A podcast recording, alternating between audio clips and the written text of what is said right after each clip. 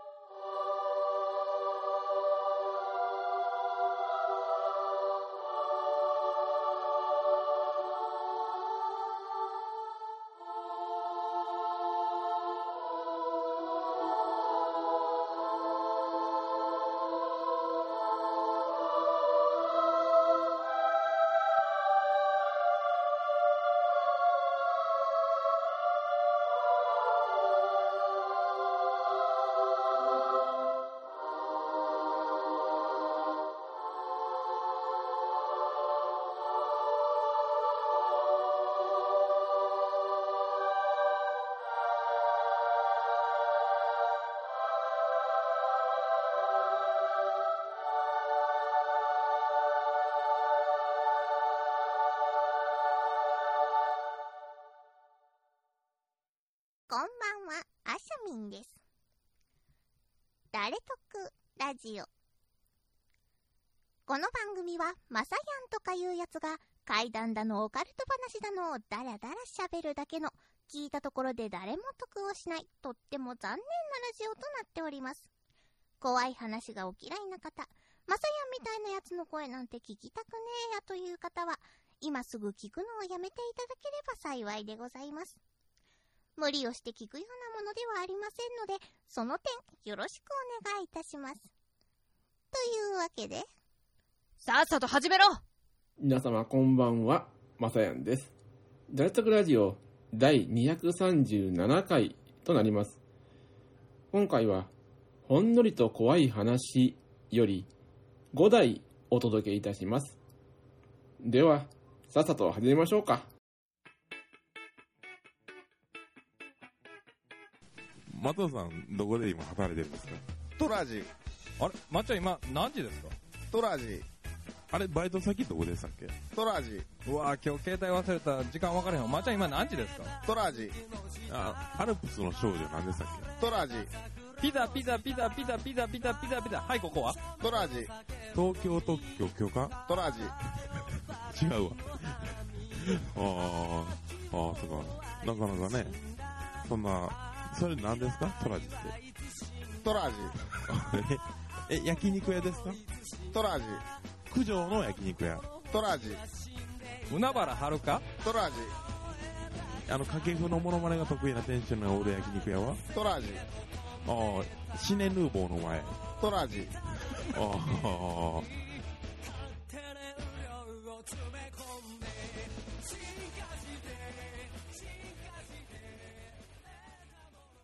では、参ります。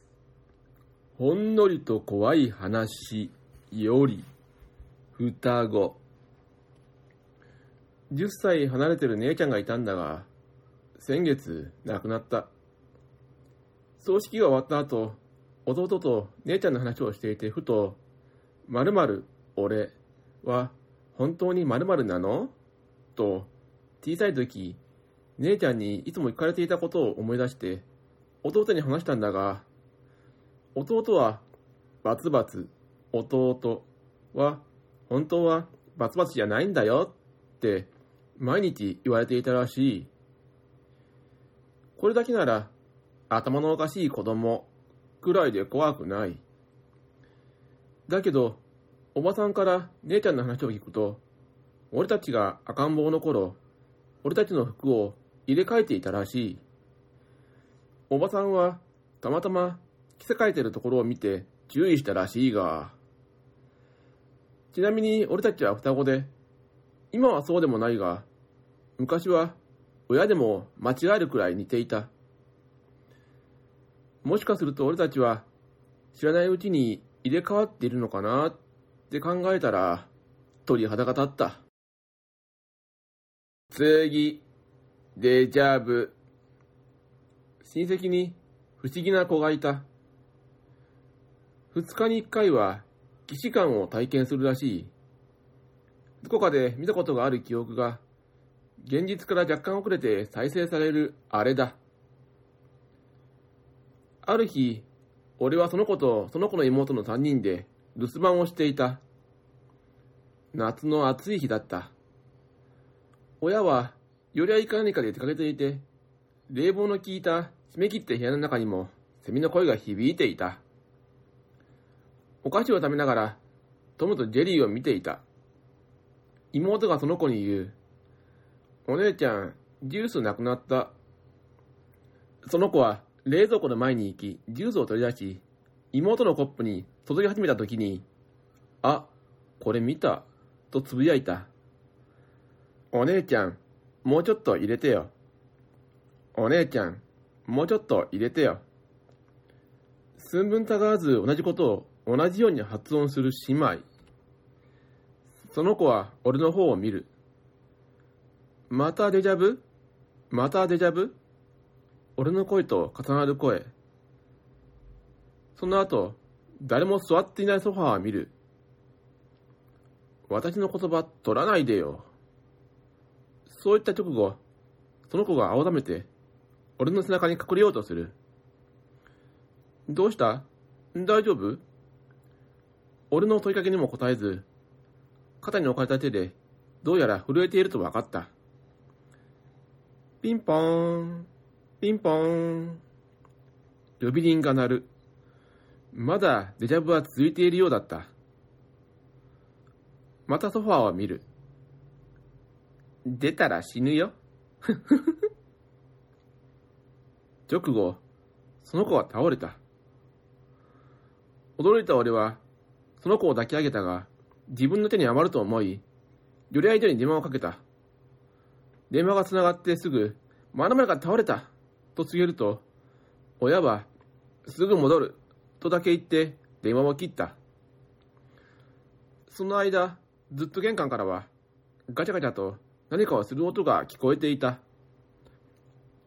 それから数分後、親が戻ってきた時に、玄関で鍵をこじ開けようとする男に出くわしたらしい。男はすぐに逃げ出し、捕まえられなかった。数日後、隣の市で強盗殺人を起こし、その男が捕まったと聞いた。そんな事件から10年後の昨年夏、初めて詳しい話をその子に聞いた。あの時、部屋の中には3人しかいなかったのに、デジャブの中では4人目がソファーにいたらしい。それも、血まみれの女の子。人形を抱いて楽しそうにしていたらしい。その子は夢の中で霊の声を聞き、俺たちを助けてくれていた。次、思い出。小さい頃、親父は俺が嫌いだった。物心ついてから、小学生の中学年くらいまでは、良い思い出なんて一つもない。俺に対して口を開けば、嫌味や暴言ばかりで、お前みたいなカスが、俺の子供であるはずがない、が口癖。友達を作る権利なんかないと言われ、友達を作ることも遊ぶことも禁止。食事中、何かこぼしたり、一言でも口を開けば、線香の火を押し付けられ、ベルトで叩かれる。親父の笑顔なんて一度も見たことなかったし、連休や休日、家族で出かけたり、一緒に写真を撮ったこともないし、学校の行事にも一度だって来てくれたことはなかった。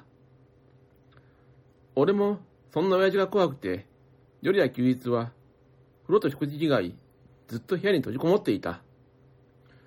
小学5、6年の頃の記憶がない。全くないわけではないが、家族に関する記憶が一切思い出せない。中学に入ってからは、親父に怯えた記憶はないどころか、親父との仲は良好。連休の旅遠出し、休日は家族全員で買い物やドライブに出かけた。昨日用事があって実家に帰ったんだが、突然昔のことを思い出して、親父に嫌味の一つでもと思ったんだ。昔話の一環のつもりで話したらさ、そしたら、親父も母ちゃんも目まん丸にしてキョトーン。はぐなかすなよって茶化してもキョトーン。母ちゃんに至っては、あんなに大事にしてくれた父ちゃんになんてこと言うのとぶち切れる始末。母ちゃんが俺に投げつけてきた2冊のアルバムには、俺が生まれたばかりの頃から高校出るまでの写真がいくつも貼ってあり、写真の大半は親父や母ちゃんと写った写真だった。赤ん坊の俺や演じ服の俺を愛おしそうに微笑みながら抱く親父。運動会で俺と二人三脚してる親父。ムカムカの学ランを着た卒業証書を持った俺を肩車する親父。どれも見覚えがないものだった。これは何なんだろう。ただの記憶違いなんだろうか。もし記憶違いだとしたら、親父や家族との楽しい思い出が一切頭から消えて、辛い思い出に書き換えてしまった自分が憎い。次、盗まれた原付バイク。15年くらい前のことなんだけど、自分の原付バイクがマンション地下駐輪場から盗まれたんだ。毎日通勤や買い物で乗ってた大事な愛車。ちっくしょう。犯人ただじゃおかねえ。と、私は怒りに震えた。うちのボロマンションの地下駐車場は、暗くて入り組んでいて死角が多い。そこの隅で以前、頭髪が清い若者たち、いわゆるヤンキー風の兄ちゃんたちが集まって、400cc バイクを2台並べては、ろうそくの明かりの下でいじくったりしていたのを目撃したことがある。そして今も集まってるらしい形跡がある。もしや、あいつらが犯人か？十分あり得るなぁ。と踏んだ私は、博打に出た。で、駐輪場に、奴らが絶対目にするであろう場所に、張り紙をしてみました。二日前、ここの駐輪場から、私の原付バイクがなくなりました。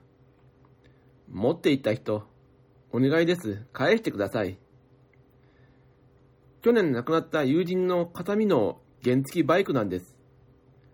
今月の丸日が命日です。それまでに返してください。友人にすまない気持ちでいっぱいです。悲しんでいます。愛車を返してください。確か、こんな文面だった。これを B5 の紙に黒マジックで書いて貼ってみた。亡くなった友人の形見というのは、はい、嘘です。命日は2週間後あたりを書いた。今思うと、若かった私は怒り浸透少しワクワクといった感じでいたわけだが、これ見た住人は気味悪かっただろうな。自分、ちと危ない人認定だったわ。さて、犯人は絶対に現場に戻ってきていて、張り紙を見ているはずだ、と妙な確信を持っていた私は、徒歩40分かけて職場を往復する毎日。一応交番に行って盗難届も書いたけど、期待はできない。人のものを盗むような奴の手に渡ったら、多分戻っては来ないだろうな。憎い犯人め。すっ転んで、骨でも折ってろ、と怒りが普通だった。実はあの原付、後輪がおかしい。走行中に右滑りする感じ。自分は慣れるまでに2回こけている。見てもらったら、後輪のタイヤと金属部分の間が具合の欠陥商品だった。スピードを上げて走ると空気が抜けやすくなり、だんだんとタイヤがヘナヘナになって、それでお尻が触れてこけやすくなるらしい。そんな欠陥が分かった途端に、暴れん坊に盗まれたということか。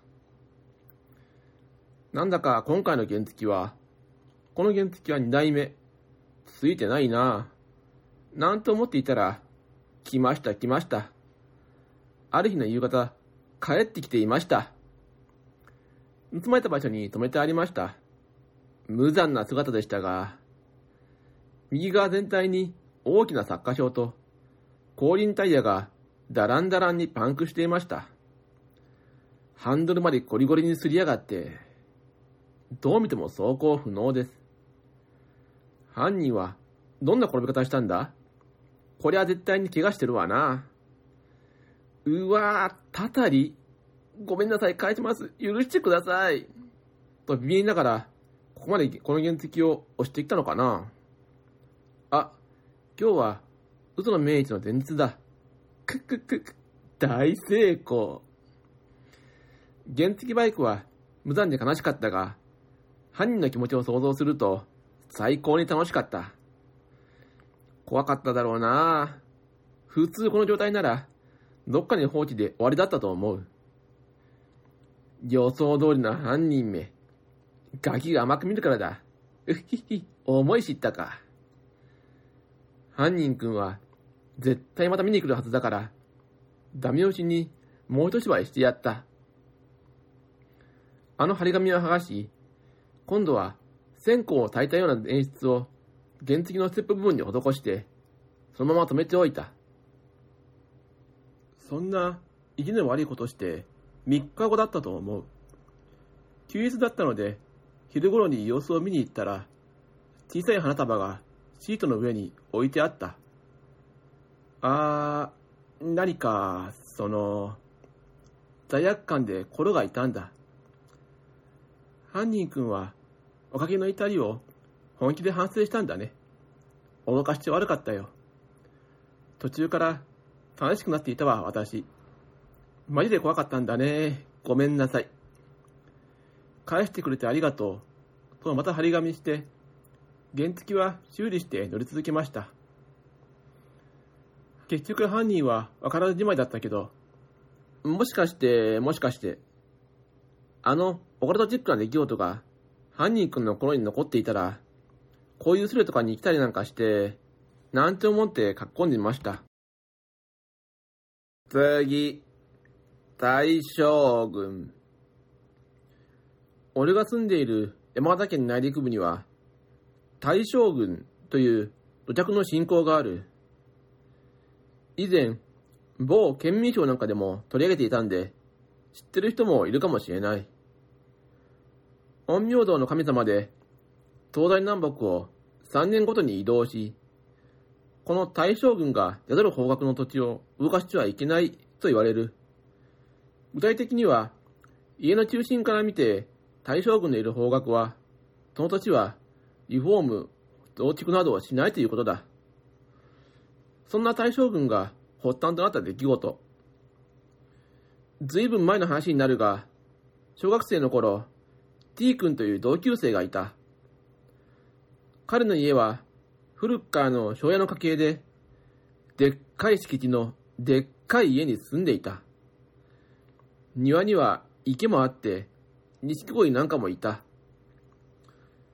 そんな T 君のおじいさんは、ワイ太郎さんといい、地域の顔役として、地元では有名人だったが、このワイ太郎さん、迷信やらそういったことは一切信じない人で、ある年、敷地内の蔵を解体することになったが、その蔵が九段の大将軍の方向だった。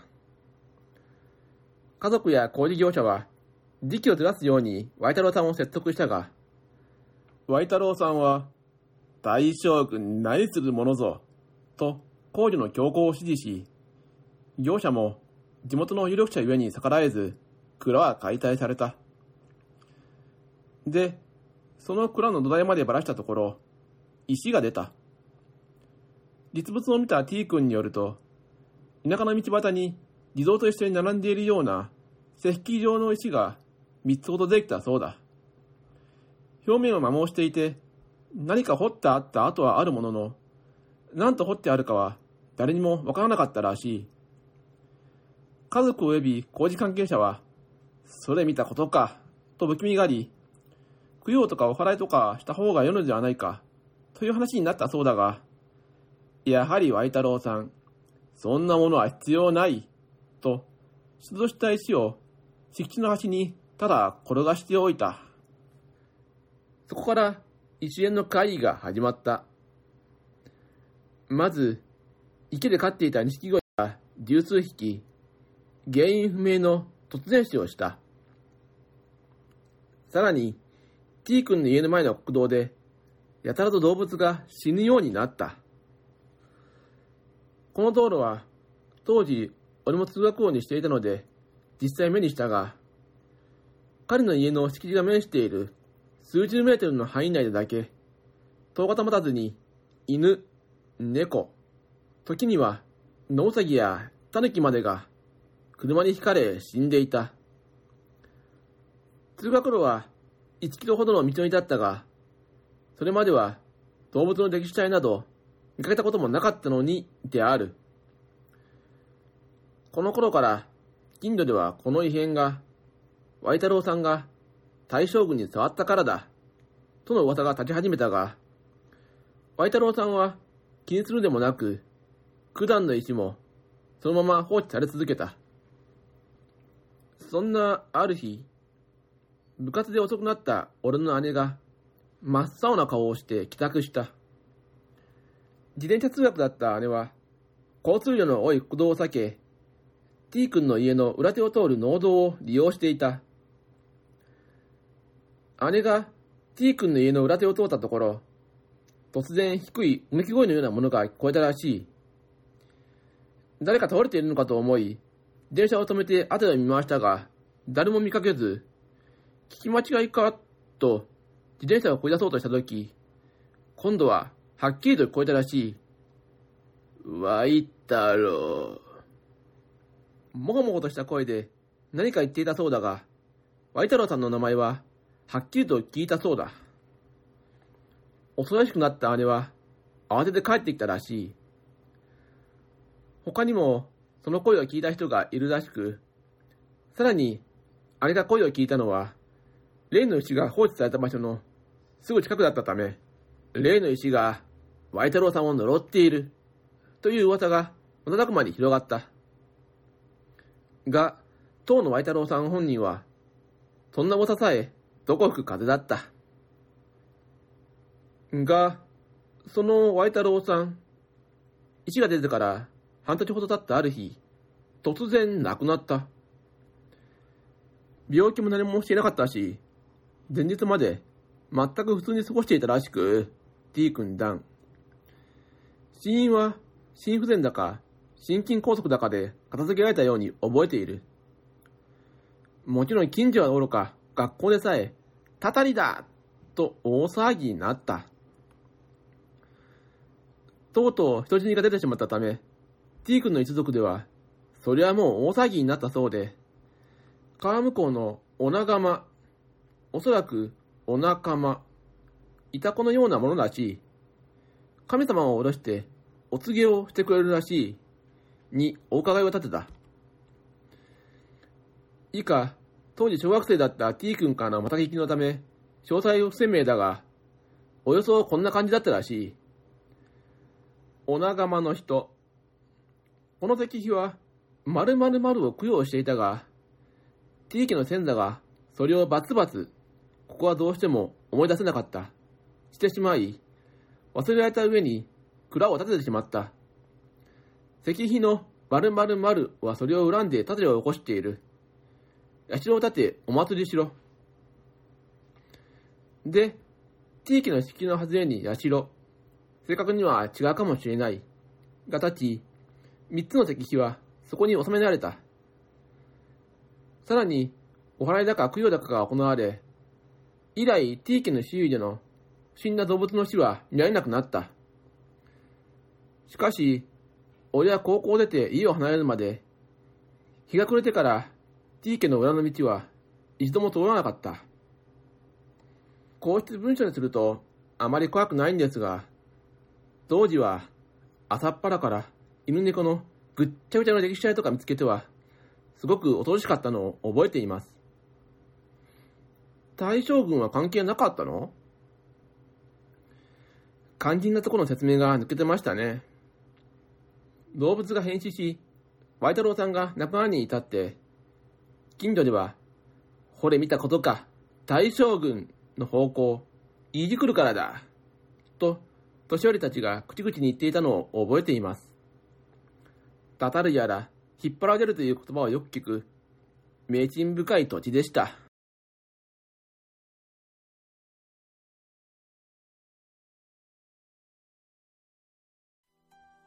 番組名が難しい番組名が言いづらい番組名を覚えてもらえない検索しても出てこないつかみが無駄に面白いつかみ以外はあまり褒められないフリー BG 探すのが面倒だから自作曲で対応基本は一人喋りたまにゲストが来るゲストと打ち合わせをしないスカイプつないで5分えー、こんな番組ですが皆様よろしくお願いします。DY のパルベライズビートはシーサーブログで毎週日曜日更新中。怒られたことを怒られ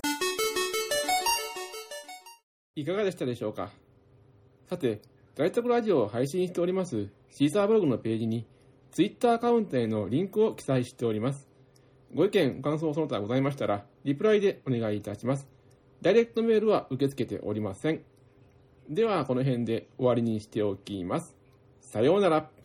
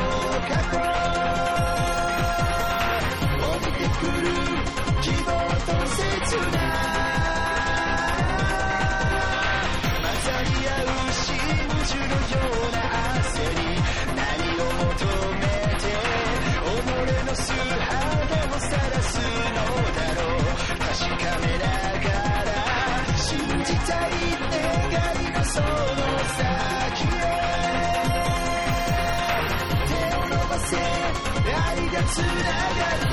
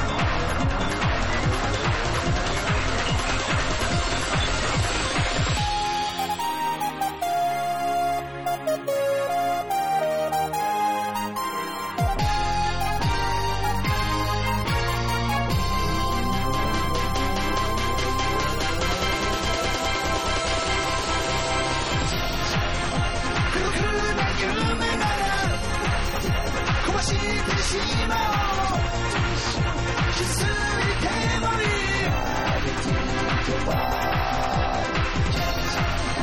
離れない想い強く信じたらどこへでも行ける。